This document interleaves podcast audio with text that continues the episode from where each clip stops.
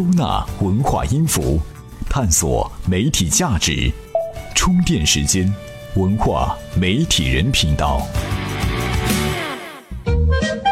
每日必知。七月三十号，灾难史诗片《太平轮》下正式上映。去年年底，这部电影的上集遭遇了票房滑铁卢。这次导演吴宇森特地请来了电影鬼才徐克剪辑第二部。这部下集能否扭转之前的颓势，给国产电影保护月画下一个合格的句号呢？我们拭目以待。七月二十九号，南太平洋法属留尼旺岛海岸发现大块金属物体，美国调查员证实这些物体来自波音七七七，可能是马航 MH 三七零的残骸。找到了 MH 三七零的尸体，也算给遇难者家属一个迟来的交代了。七月三十号，缅甸总统吴登盛签署大赦令，立即释放六千九百六十六名服刑者，包括不久前被缅甸方面判刑的一百五十五名中国籍伐木工人。吴总统早知道要大赦天下，当初何必判那么多人有罪呢？七月二十九号，爱尔兰驻上海总领事馆发布了第二届爱尔兰文学翻译奖的候选名单，李玉超、周佳宁、张云和伯利入选。爱尔兰文学翻译奖旨在推动爱尔兰文学作品翻译成中文，传播爱尔兰悠远的文学传统。不知道爱尔兰有没有对应的中国文学翻译奖，奖励喜爱中华文化的爱尔兰人士。这里是充电时间，文化媒体人频道。今天的干货部分呢，要跟大家聊一聊少林寺和方丈释永信了。这两天网上一封实名举报信是传得沸沸扬扬。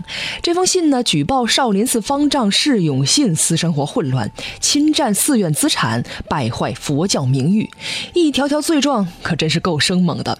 虽然呢，这已经不是这位宗教界一哥第一次陷入类似的丑闻。但这次似乎显得证据确凿，而且还是实名的。方丈想要永远撇清自己的清白，享受几天清静的生活，恐怕就不那么容易了。方丈被诽谤也好，被造谣也罢，释永信的方丈头衔恐怕是最大的原因。经济基础决定上层建筑。看看现在的少林寺什么德行？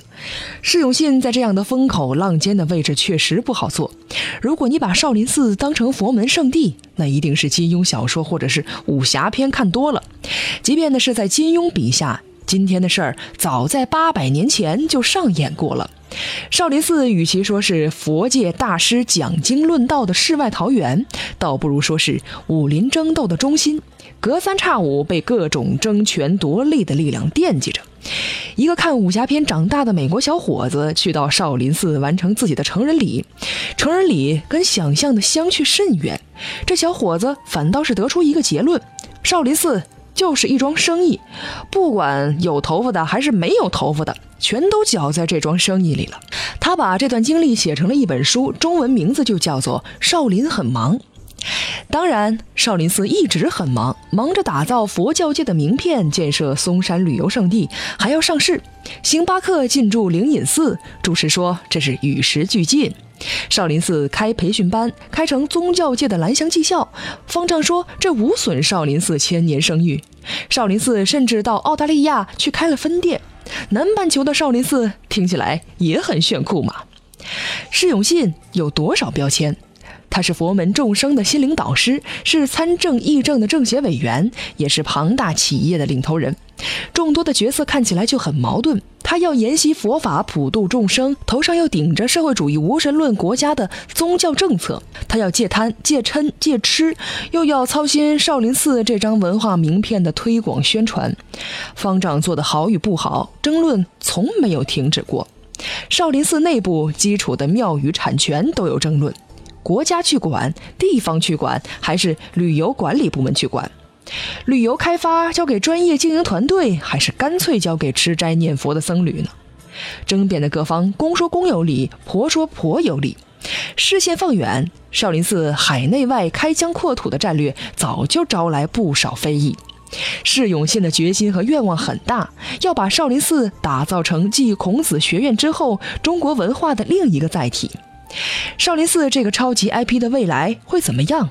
我们只能拭目以待了。旅游行业的产值一年翻一个样，钱已经足够的情况下，很多人就发现文化这张牌很好打。尤其呢是少林寺这样每个中国人都知道的牌，如何让这些具有传统文化价值的 IP 在今天的商业社会发挥有益的价值，减少无所谓的争吵，是需要统筹亟待解决的问题了。哎，别忘了，我们还有武当、峨眉、敦煌这些诗情画意、历经沧桑的地方呢。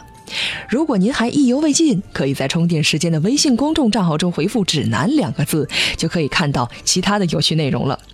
好的，今天的节目呢就先到这里吧。如果您觉得我们的话题有营养、有意思，就请动一动手指分享节目到您的朋友圈。您的朋友们如果喜欢我们的节目，一定会感激您的分享。感谢您的收听，我们明天再会。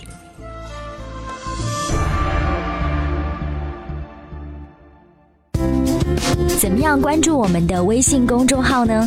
您在微信内搜索“充电时间”就可以找到加 V 的我们了。关注后赶紧开始每日签到，积分可以兑换礼品哦。这里是充电时间，商业思维和行动智慧是我们共同的追求。